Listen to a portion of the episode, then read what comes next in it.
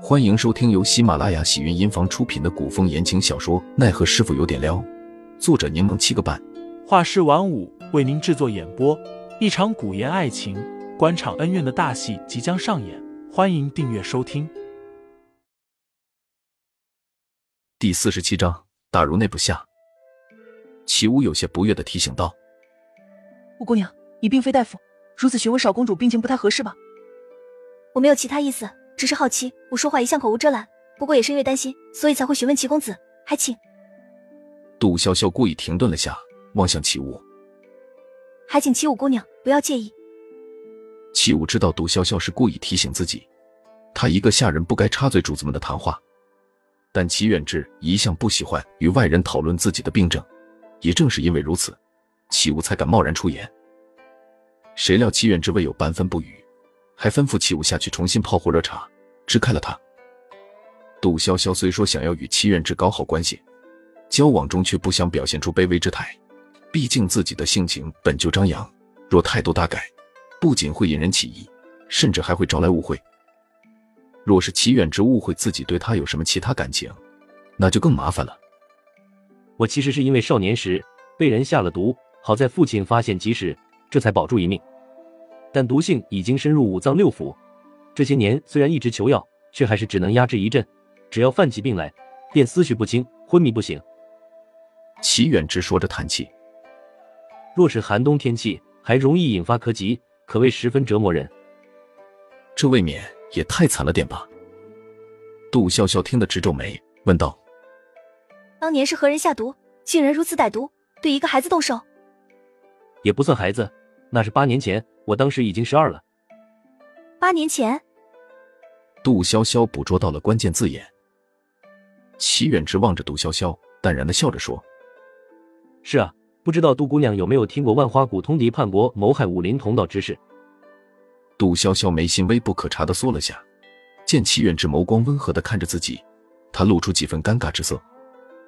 你说的这件事，我陆陆续续在其他人口中听过，但我阿爹不太喜欢别人谈及此事。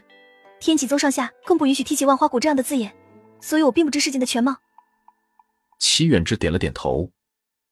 毕竟万花谷的谷主夫人是杜宗主的义妹，此事在天启宗必然是忌讳的。杜潇潇美眸中带着几分疑惑，不解的问道：“那你被下毒这件事，与之前的万花谷又有何联系啊？”据说当年有很多帮派都曾遭受过万花谷的暗算，而乌头山便是在不知情的情况下与万花谷合作。向他们提供了大量的毒药。